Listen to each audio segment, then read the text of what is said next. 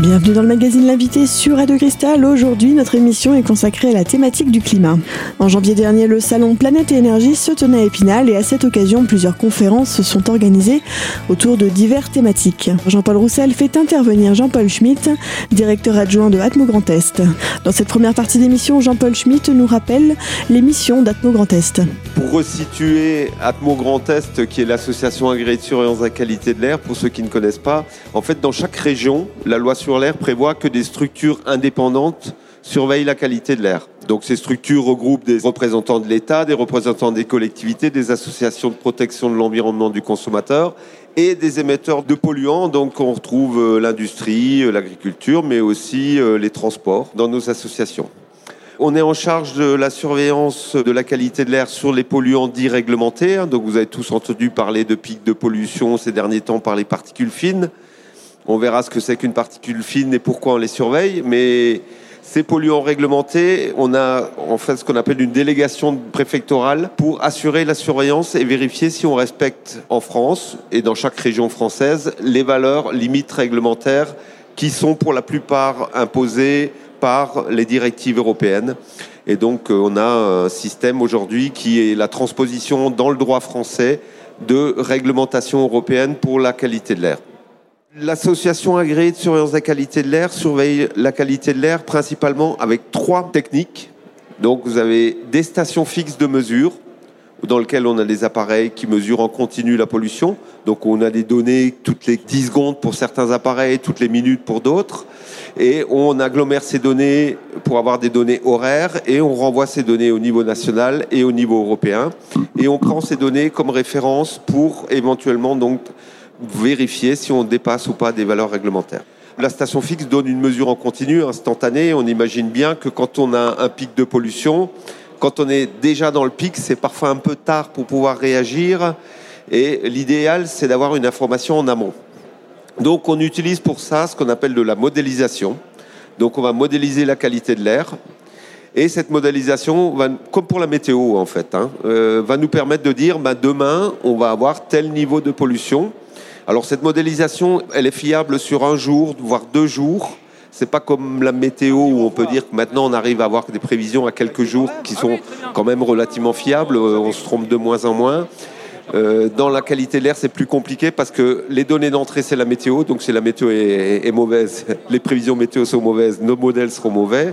Et puis derrière, on a tout ce qui va être chimie de l'atmosphère ou parfois à un degré près ou à euh, une, hygrométrie, une humidité relative qui diffère un tout petit peu, on va avoir des réactions chimiques différentes. Donc c'est pas toujours simple, mais on arrive aujourd'hui à prévoir la qualité de l'air du lendemain et du surlendemain. Et vous retrouvez toutes ces informations sur nos sites euh, internet, dans toutes les régions, toutes les associations publient des cartes de prévision de la qualité de l'air. Alors, on, on, prévient dans un premier temps, il y a deux niveaux d'alerte. Hein. Il y a ce qu'on appelle le seuil d'information recommandation pour euh, la plupart des polluants, c'est comme ça qu'on raisonne. Un premier seuil, là, c'est de l'information et des recommandations. Donc, on informe les médias, les collectivités, l'ensemble des acteurs concernés. Et euh, le deuxième niveau, qui est le niveau d'alerte, on informe toujours euh, l'ensemble des acteurs concernés, mmh. mais les services préfectoraux ou les collectivités vont mettre en place des actions qui visent à réduire la pollution. L'événement qui nous a perturbé, c'est un, un événement de pollution par les particules fines. Alors on appelle particules fines, dans notre jargon c'est PM10. Et on s'intéresse parfois même au PM2,5. Et demain on s'intéressera au PM1. Alors qu'est-ce que ça veut dire PM10 En fait c'est des particules dont le diamètre aérologique est inférieur à 10 micromètres. Un micron c'est un millième de millimètre. Voilà. Schématiquement, 10 microns c'est quoi? 10 microns c'est des particules qui vont pas être arrêtées par les muqueuses, par les cils, etc., tout, le système euh, respiratoire supérieur, et qui vont pénétrer dans vos poumons. Ces particules donc de 10 microns vont pénétrer dans vos poumons. Les plus fines, 2,5 microns, vont pénétrer dans les, ce qu'on appelle les alvéoles pulmonaires. Et puis, elles auront beaucoup de mal à être évacuées par l'organisme. Ces particules fines, on peut avoir vraiment beaucoup de choses dans les particules fines. Hein. Ça peut être euh, purement minéral, purement naturel. Hein, quand vous allez euh, labourer de la terre, vous allez mettre en suspension des éléments minéraux qui vont se retrouver euh, dans l'air.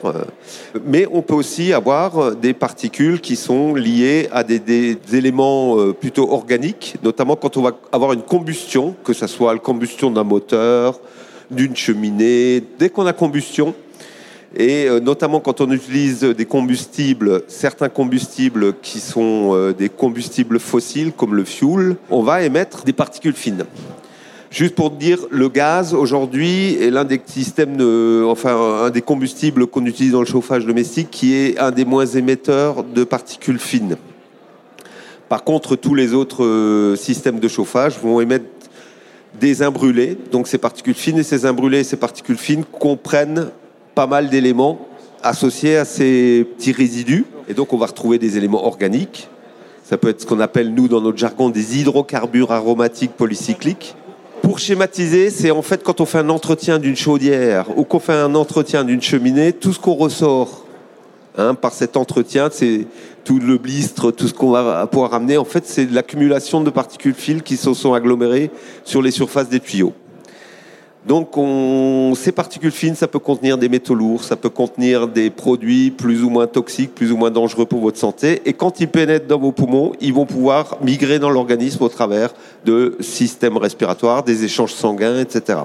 Les particules fines, c'est une des problématiques euh, majeures de santé publique pour le domaine de la qualité de l'air. Pourquoi? Parce qu'on estime aujourd'hui qu'en Europe, on a à peu près 380 000 décès prématurés liés uniquement aux particules fines.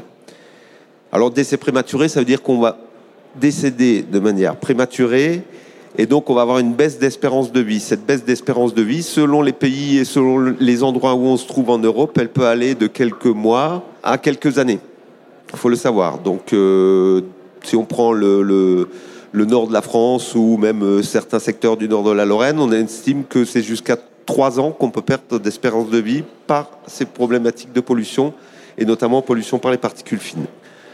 Alors, ces particules fines, c'est donc un enjeu, rien qu'en France, euh, à comparer aux chiffres des décès prématurés liés à la route et aux, euh, accidents automobiles. Hein, on est à, euh, je ne sais plus à combien on doit être, à peu près à 5000 décès annuels. on essaie de rabaisser ça chaque année. Les décès prématurés liés à la qualité de l'air, c'est plus de 40 000 décès tous les ans en France.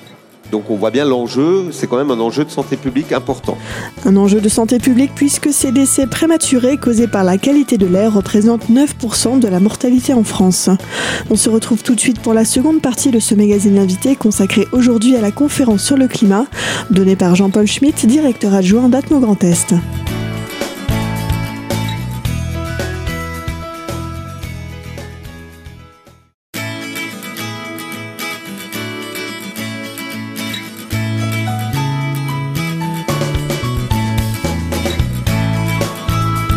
Vous êtes toujours sur Radio Cristal. Dans cette seconde partie de ce magazine invité, Jean-Paul Schmitt nous donne davantage de détails sur les particules fines. Aujourd'hui, quand il y a des problématiques de particules fines, on essaye d'alerter le plus en amont possible de manière à ce qu'on puisse mettre en œuvre des actions qui visent à réduire soit notre exposition, c'est-à-dire je suis informé, je ne vais pas aller faire un jogging euh, alors qu'on est dans une situation où il y a beaucoup de pollution dans l'air tout simplement, pourquoi je ne veux pas faire de sport ou ce qu'on appelle les activités physiques intenses? C'est plus je respire, plus je vais avoir d'air qui va rentrer dans mes poumons et plus je vais faire rentrer de particules fines qui vont pouvoir être piégées dans mes poumons. Donc il est évident que moins je fais d'efforts physiques dans ces périodes critiques, moins je vais finalement récupérer de cette pollution dans mon organisme.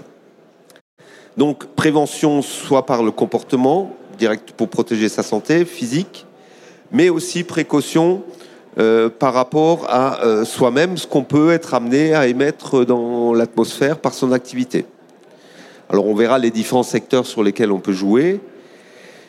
Quand on passe le fameux niveau d'alerte, le préfet va demander à des industriels de changer leur euh, process, de prendre un combustible moins polluant ou de diminuer leur activité. Dernièrement, le préfet a demandé de diminuer la vitesse de 20 km/h sur l'ensemble des axes du département des Vosges, mais aussi du département de la Moselle, de la Meuse et de la Meurthe-et-Moselle. L'ensemble des départements étaient concernés et sur ce qu'on appelle la zone de défense Grand Est, rien que sur le Grand Est, on avait euh, 8 départements sur 10 qui étaient en seuil d'alerte et on a passé à un moment donné à 10 départements sur 10. C'était un phénomène qui n'était pas localisé aux Vosges ou à la Meurthe-et-Moselle, mais qui touchait l'ensemble du nord de la France et même d'une partie de l'Europe. Ces baisses de vitesse sont faites pourquoi? Alors beaucoup de gens se posent la question, oui, mais 20 km/h de moins, est-ce que vraiment on pollue moins que euh, si on roulait à 110 Est-ce qu'à 90, j'ai vraiment pollué moins qu'à 110 Le rapport le plus simple que tout le monde est capable d'estimer, c'est vous faites un trajet Épinal-Nancy à 90 km/h et vous le faites à 110 et vous comparez votre consommation. À 110, on consomme beaucoup plus qu'à 90.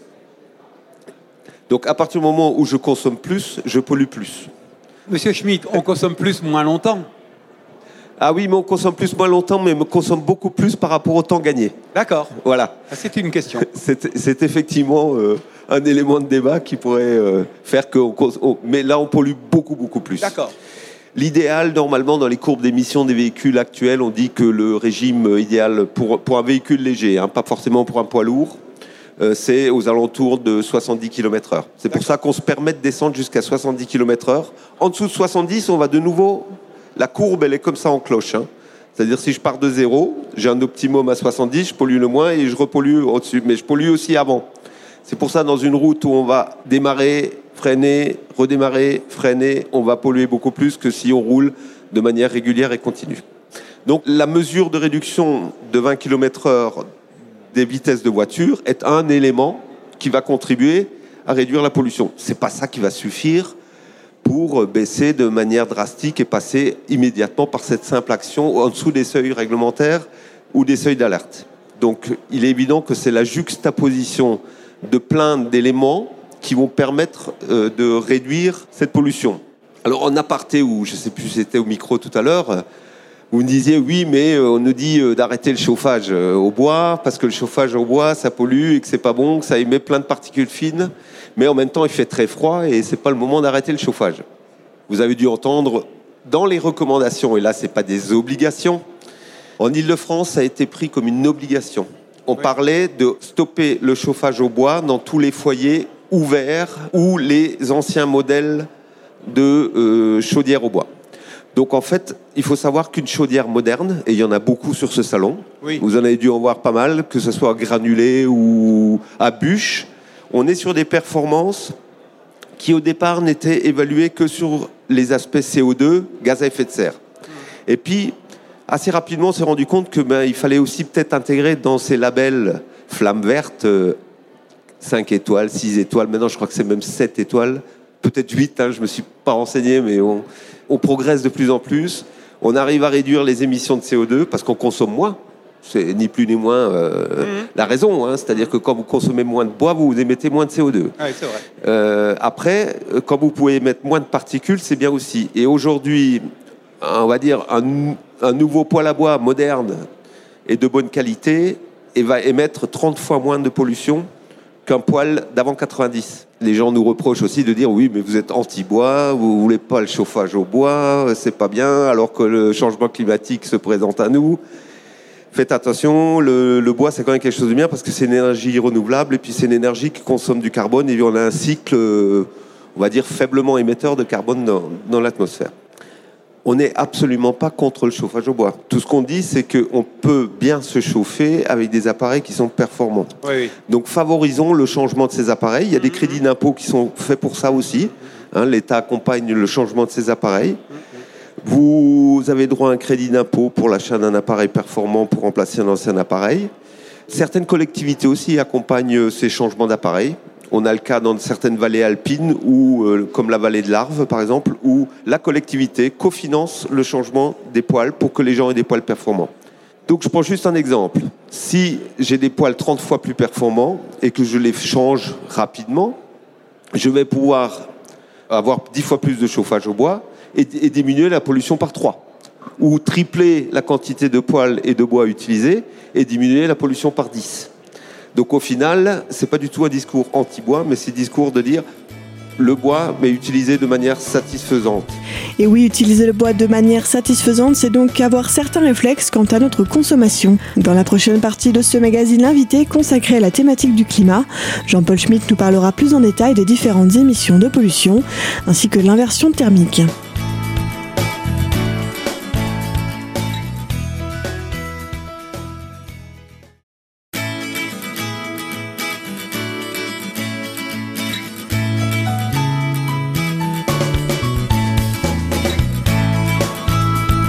Toujours sur Radio Cristal aujourd'hui dans ce magazine L'invité consacré à la thématique du climat. Jean-Paul Schmitt, directeur adjoint du groupe Atmo Grand Est, nous détaille les différentes émissions de pollution ainsi que l'aversion thermique. Il fait froid, certes, on se chauffe un peu plus dans ces périodes de froid, mais l'activité générale, est, toute là, elle est là toute l'année. Donc on a ce qu'on appelle euh, les émissions des transports routiers, on a les émissions industrielles, on a les émissions des activités agricoles, etc. Les avions aussi? Les avions aussi, bien sûr, les avions aussi, euh, sauf que bon, les émissions des avions, souvent, elles sont au-dessus de cette fameuse couche. Alors on parle de ce qu'on appelle inversion thermique. L'inversion thermique, dans les Vosges, tout le monde connaît. C'est quand on monte en altitude, il fait beau. Vous pouvez avoir moins 10 en bas. Et puis vous montez et vous êtes au-dessus de zéro une fois que vous avez passé la chape de brume ou de brouillard.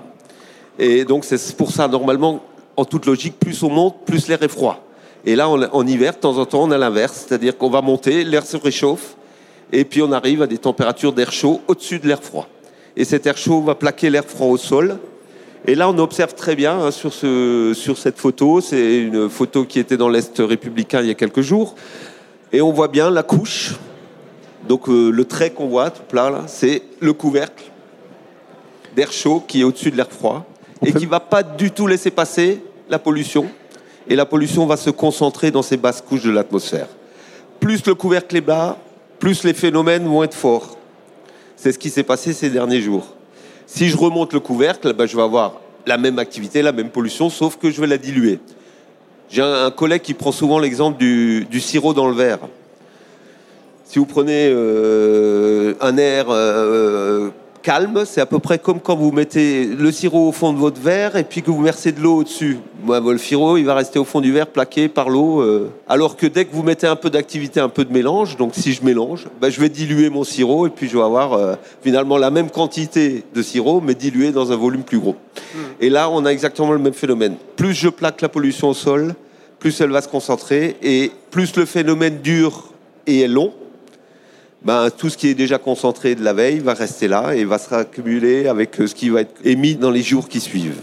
Au printemps, on avait une fois eu un pic de pollution où dans nos modèles, on avait dit ben, on supprime toutes les émissions en Lorraine, c'est-à-dire que comme s'il n'y avait aucune activité humaine et on regarde d'où vient cette pollution. Et cet épisode particulier-là, qui était au printemps, on avait 60% de la pollution qui ne venait pas du territoire. Et donc, euh, comme les vents venaient du nord, au nord-est, tout le monde voit à peu près d'où peut venir cette pollution. La conclusion, ça a été, ça vient de chez les Allemands et c'est les centrales thermiques allemandes qui polluent. Juste pour vous dire que cet épisode-là montre bien que l'amélioration existe aujourd'hui sur toute la partie Allemagne, mais n'est toujours pas régulée en France. Donc ce c'est pas aujourd'hui de la pollution allemande qui est importée sur notre territoire, mais bel et bien de la pollution qui vient de chez nous. Normalement, demain, on devrait passer en dessous du seuil donc d'alerte pour les départements des Vosges. Donc euh, on devrait avoir une levée de l'alerte euh, sur votre département. On a déjà levé dans la Meuse. On avait levé hier sur la Moselle, mais le phénomène s'est de nouveau un petit peu développé en Moselle, ce qui fait que demain la Moselle, par contre, elle sera de nouveau dans une situation critique. Donc on yoyote un peu, mais on va dans le bon sens puisque quand on regarde à partir donc de dimanche, lundi, Normalement, demain, on va lever pour les Vosges. Et puis, euh, ça devrait s'améliorer encore. Quelques pluies verglaçantes peut-être demain matin. Faites attention. Donc, quand la pluie arrive, ben, ben c'est le lessivage atmosphérique. Monsieur Schmitt, vous êtes très cousin germain avec les conditions et les prévisions météorologiques. Ah, complètement. Complètement. C'est-à-dire que souvent, on se dit, bon, tiens, euh, cette année, euh, on pollue plus ou c'est plus pollué.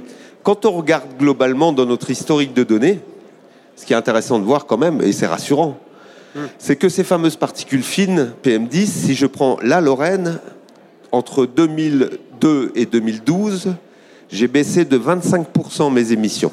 Donc on a quand même fait du progrès. Un quart d'émissions en moins en 10 ans. Pourquoi?